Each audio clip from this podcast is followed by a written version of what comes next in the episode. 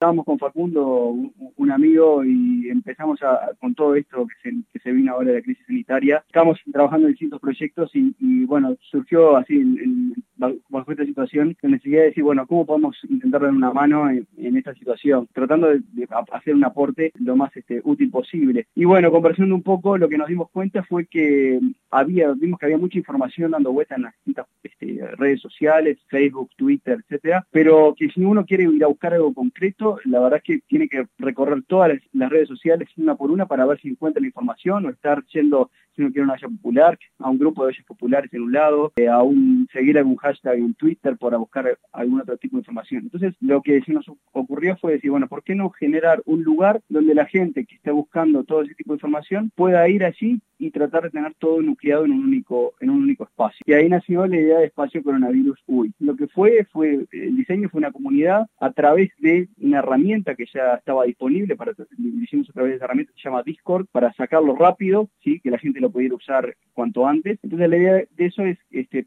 el propósito es generar entonces una red social que una a los uruguayos en ese solo lugar para poder combatir de, forma eficiente, organizada el COVID-19. Entonces la idea es que uno ingresa a ese espacio y allí tiene diferentes canales donde se tratan temas específicos y los mismos están organizados por departamento. Si uno está en, cualquiera de los 19 departamentos va a tener un canal específico donde se va a tocar los temas de cada uno de sus,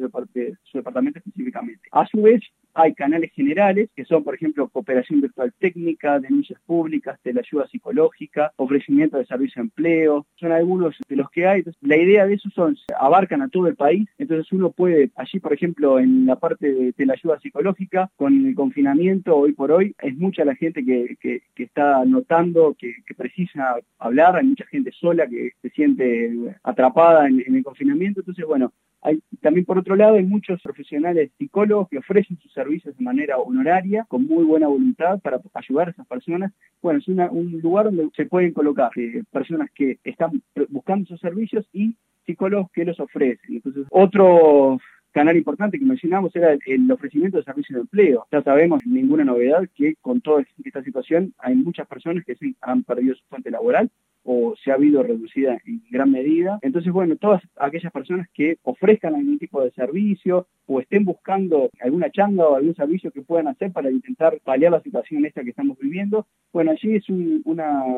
canal en el cual se pueden encontrar servicios de empleo, ya hay unos cuantos, ¿sí? este, cosas, servicios de albañilería, hay algunos servicios de limpieza, hay algunos otros eh, de diferente índole. Se ha sumado bastante gente que pregunta, y otra gente de la comunidad lo va respondiendo, le va publicando, o gente mismo va viendo en otros lados y pone ahí información, y se han dado discusiones interesantes como para como para ir este, levantando el espacio coronavirus. ¿Cómo ha sido la aceptación de las personas desde que ustedes eh, lanzaron este proyecto? En una semana, tras algunos, este, tras difusión en, medios públicos, hubo pasamos de tener 10, 15 personas, que era inicialmente el, público cercano con el que estábamos trabajando para, para testear la idea, pasamos a tener, hoy, hoy por hoy estamos en las 300 personas. Eh, es importante destacar que esto funciona a medida que haya, haya gente eh, adentro de, la plataforma porque es algo colaborativo, es una red social. Entonces se basa en tener muchas personas que puedan hacer aportes a